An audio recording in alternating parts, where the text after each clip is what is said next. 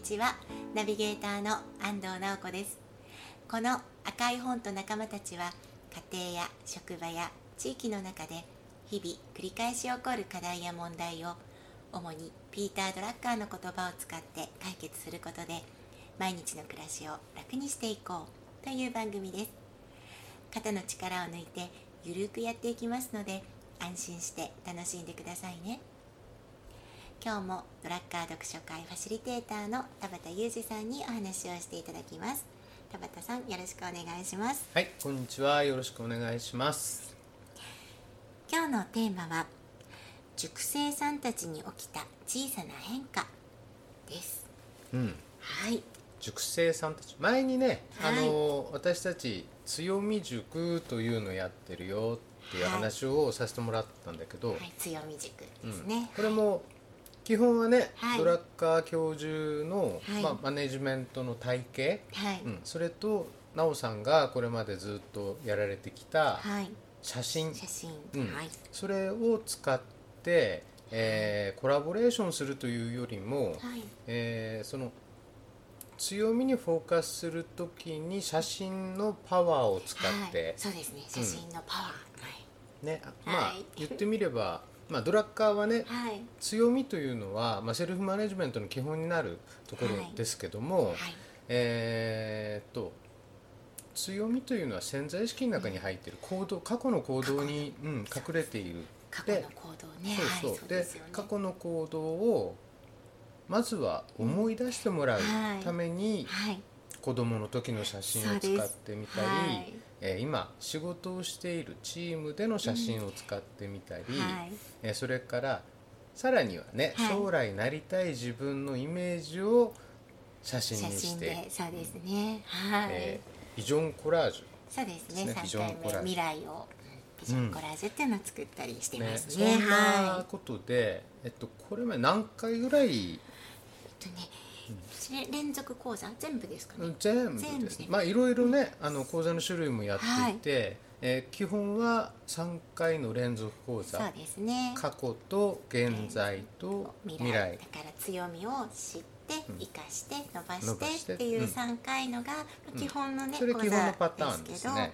まあ、あのそれをちょっと単発のものとか、うんえっと、親子編とか、えーチーム編とか、うん。まあ、そういうのを全部合わせると13回ですね。あいいですね13回ね、はい、13回、うん。はいえっと今年の3月かなスタートして。3月スタートして今7月だから、はい。ほそうなんです。なかなかの ハイペースで。そうですよね。うん。そうなんです。そして延べ人数ですけど、今まで参加くださった方が120人を超えたんですよね。すごいですね。はい頑張ってます。頑張ってますね、はい。まあ頭数っていうか、っていうとそんなにさそうですね。30ぐらいですかね。もうちょっといますかね。チーム編とかもあったので、うんうん。でも、うん。あの数十人の方にはもう、うん。数十人の人にね。ねうん。はい。変化が起きてますよね、それぞれ。でそうそう、で前にね、はい。前の番組では、はい。いやーチーム編受けた人ですよね。あチーム編受けた人が、いや肩こり取れましたっていう。っていうそんなねご感想ありましたよね、うん、もう爆笑だったんですけど。はい。でその後もね、えーいろいろ、えー、と感想をはい。寄せてくれるというよりもその場でもいろいろ話してくれるしね。ですね。まあもちろんその後こうねメッセージでうんうんうんうん。くださる方もいらっしゃるし、あと回の最後にはね、うん。毎回一応その日のご感想だったりとか、気づきとか、うん次こんなことやってみたいですとか、いろいろお話いただいてますね。この間はい。やった講座の時に、はい。まあ、中でちょっと聞いてみたじゃないですか、はい、そうでしたね。その時にあるそのアーティストさんって言っていいのかな、ね。音楽やってる方ですね、はい。あの人ね、はい。うん、あの方がすごい嬉しいことを言ってくれて、はい、そうでした。これまで薄々は気がついていたんだけど、はい。その中でより一層自然な自分っていうものに確信持てたみたいなことを言ってくれて。そうん、そして、はい。えーそれで自信を持ったので、うん曲を作る人でしたよね。ね。シンガーソングライターみたいな感じですかね。男性で作られて歌われてっていう、ですよね、はい。あの人もえっとその曲調変わったぐらいまで言ってくれたじゃないですか、ね。これからなんかこう作るものに、そのなんかじ自信っていうんですかね。ねうん、いやそれもえっ、と、えーこの強み塾の中でのワーク、まあ、強み塾ってあの、講義の部分とはい。ワークの部分を分けた形、サンドイッチ構造でこうやってるんですけどそのワークをやってる中で、えー同じテーブルの人たちとうん。シェアしてね、はい、うん。そして周りの人がみんなそうやって評価してくれた、そうおっしゃってましたね。ニコニコして言ってましたよね。はい、すごく嬉しそうでしたね、うん。本当に、うんやっぱりなんだろうそうやって自分を認めてくれる人がいることで、はい。えー一層その自分の強みというものを、うん。えー意識をして。そうですね、あのね、ま、毎回講座の中でもお話ありますけど強みってまずそもそも、うんうん。やっぱり自分では当たり前にしてきたこととそか、こですね。ねその中にあるから、あの過去にもその言われていても自分で受け取れてないものって多い、うん。うんキャッチできないんですよね。そうえ当たり前すぎてね。です。はい、うん。なんかえそんなの当たり前だしって、うん。自分の中ではそんなに特別と思ってないことだったりするから、あのその方がねおっしゃってたのもいや今までもそうやって言ってもらったことあったけど、うん。今まではあんまり受け取れなかった聞き流してるんですよね、きっとね、えーそうかなそれ普通の人うんもそうなんじゃないのぐらいのそういう意識ですよね。でもそういったその他の人があなたのここすごいのよ、うんはい、えーこれって他の人ができるもんではないんだよはいっていうような気づきをくれて、そしてもう一度自分を振り返って、うんあやっぱり自分ってそういうところが強みなのかもしれないなっていうところスタートですよね。そうですね、うんかもしれないながスタートでうんやってみたらあれなんか気持ちよくできるぞ。うんでその人の場合は彼の場合ははい。曲調変わったぞ。そうですね、うん。これからのそのなんか制作にうんなんかこう変化が、うん起こってきたというかなで新しいジャンルっていうか本来もともとやりたかったジャンルに立ち向かう勇気がうん得られたとかってなんかそんな話、うんこれも嬉しいなと思って聞いて。あと奈緒さんのところに、はい。あの個別にメッセージが入ったり、うん。それからまあいろんなお話とかって。いそうですね。なんかね今いっぱいあってとっさに。いっぱいありますね、えっとねいやでもやっぱりそのややっと気づいたとか受け初めて受け取れたっていう方は、うんうんうん。あの多いですよね、うん。実際参加してくださる方がいろんな方職種とか、えっと、何性別もうん。年齢もね、本当にいろんな方来てくださってるじゃそないうでか。ですすね、うん。うん。下は6歳から。6歳。そうでした。親子下6編でね。歳から。6歳から。上は上は60 60代の方ももう何人かいらっしゃいねますよね。あと普通に学生さん、うんうん。いらっしゃるしあとお仕事にはその職種って言ってもそうですよね。あの経営者さんももちろんいらっしゃるし、フリーランスの方もいらっしゃるしあの先生とかね校長先生あ経験者。そうですそうです。ね。学校の先生っていう方だったり、まあ、あとまあいろいろですね。会社員さんもいらっしゃれば、うん。美容師さんもいらっしゃれば。あとお仕事じゃなくて普通に主婦ですっていう方ママですっていう方、まあ、意外と遠くからも来てくれね。そうなんですよ。この間あの滝川からあもう卒業されちゃったかな、ね。の人たちは。今までねだから札幌、まあ、札幌でね今うん。いつもやってますけど、札幌以外の方で行くと、まあ、千歳とか余市とうん。か、と滝川とか、今度ねどこでしたっけ名寄からも来ていただけるんですよね。ねうんあと小樽。ああそうだ。函館そうだ、うん。次回旭川からも。すごいですね。すごいですね、うん。そうでした。あとは稚内釧路ぐらい攻めれば はい全道制覇ぐらいの感じですかまあはいまあそんな感じでね、うんあのまあ年齢も性別うもん。お仕事もあとお住まいの地域もいろんな方来てくださって、まあ共通して言えるのは、うん。やっぱりその強みってっうん。て最初ね、うんすごく、うんあの不安だったり、うん。そんなのあるのかしらっていうような感じで飛び込んでくれた方がう受け取って、うん。あ私こういうのがあるんだってこれって強みなんだっていう反応は多いです、あとやっぱりその親子編とかもちょっとやりましたし、まあ、その主婦の方、うん。お母さんっていう方だとお子さんのそのねお子さんのと自分とのその違いみたいなところで、そうそうそう。親ってどうしても子供が自分の所有物みたいに勘違いしちゃう時ってあるじゃないですか。親子だけじゃなくてあのご家族もありますよね。だってあご夫婦で参加してくれた方が何組かいらっしゃるじゃないでか。そうですすね。だからああだからお互いね、うん。奥さんは旦那さんはこうだったんだって、だからうん自分を分かることでイコール、えー近しい人のとの違いが分かってきてそしてお互い認められるようになってだから、えー自分を知ることで自分を好きになる。はい。えーそして自分を好きになることで初めて、えー近い家族であったり、はい。友人であったり同僚であったりの違いに気がついてそれを尊重してそれを受け入れられる。それですよね、強み塾ってそこをやっていきたいっていうのがありましたよね。うんもともともね。ともとやっぱり自分の強みを知って自分のことをまず大好きになって、だからこそこう身近な方とか自分以外の人のことも尊重して好きになれるっていう、そこですもんね。はい、うん、それはい。うんまあ、そういった、まあ、これまで何度も何度も繰り返してきた塾経験して塾生の方ともお話をして奈緒さんが気づいたことみたいな。え私がですか？私自身の中にってことですうか、んでもいいし、えー、と塾生さんたちから感じることって何かないですかね？例えばね、はい。僕なんか感じるのははい1回目2回目3回目とか3回連続講座やってるじゃないですか、まあ、はい。具体的にそういった声ももらうんだけど、うん。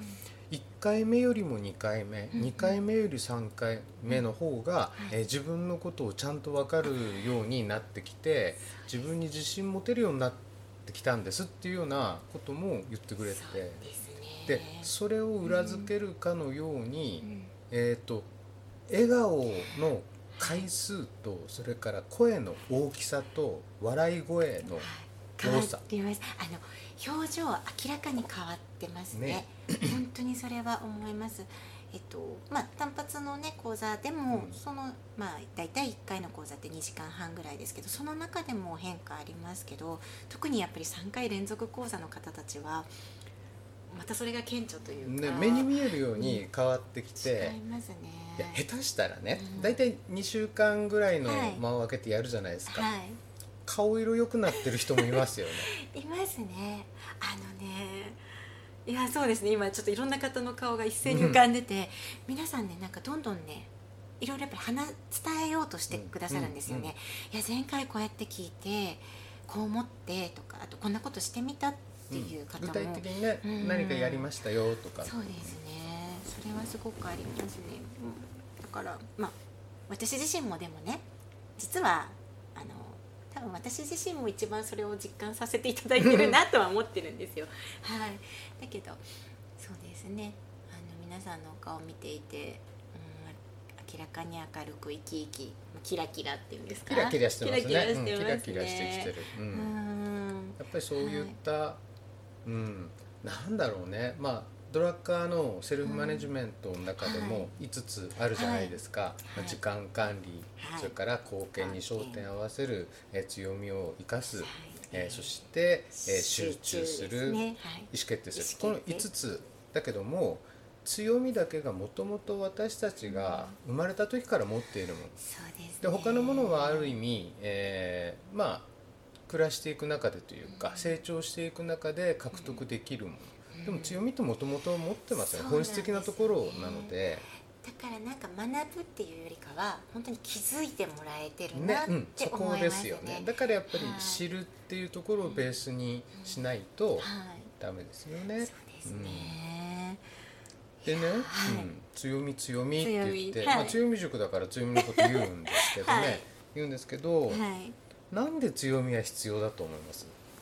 なんで必要か。うん、なんで強みをこんなに強調する意味はどこにあるのとかえー。ね、えっと、うん、あのえ今なんかね、なんなんで必要かですよね。うんうん。いやなんか必要な理由ってなんかいっぱいちょっと浮かんでるんですけど、うん。うん。まあ、自分のこと好きになるっていうのはまあ、私たちのテーマとしてあるけども、うん。はい。でもまずその強みを含め自分を知るって大事ですよね、でその中でもやっぱりその強いみできることって、うん。知らなきゃダメだよな。それは何でか ですね。えっと自分があのうんと、まあ、例えばお仕事でも、うん。まあ、何をするにしても、うんやっぱ自分を知ってないとうん。選んだり行動したりできない、うん。うんうんそういう感じのこと、うん、うん。なるほどね。で選んだり行動したりができない。どうしたりそうですね。なんで必要？うん。じゃあねきちょっと切り口変えて、はい。切り口変えて、えー強みはいつから意識されるようになったのでしょうって考えたらは、それねはい。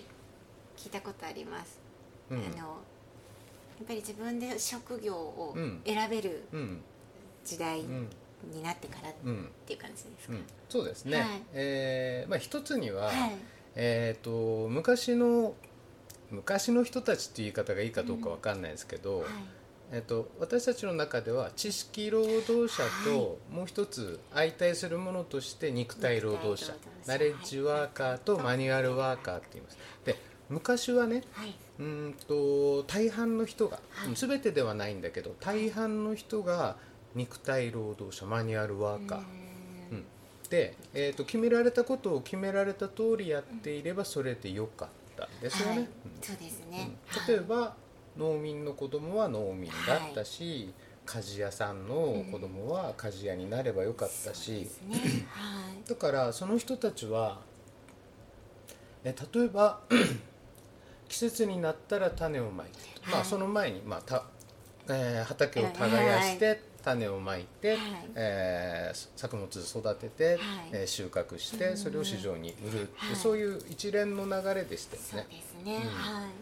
でえーまあ、その時には決して頭使ってなかったっていうことではないんだけども、えー決められたことを決められた通りやっていればそれでよかった。確かに、うん。はい。そして、えーあのー自分で職業を選ぶことが少ないというかね、はい、はいそだから、うん、結決められたことをやっている、はい、うん、だけども、はい、今違いますよそうねで。すね。うん。だからさっきのお話でいくとその自分で職業をうん。選ぶ時代うん。になったから、うん。だからですね、うん、そうそうだからやっぱりうん自分の強みとかを知っておかないと選択肢が非常に幅広くなりましたよね。多様化しましたと、そうですね、うん。それからはい。人がはい。会社辞めるの今普通になったでしょ、はい。そうですね。一つの会社に、えー死ぬまでというか、まあうん。えーずーっと雇用されているっていうのがそうですね。そういう方が少なくなりましたね今ね。はい、最初に、まあ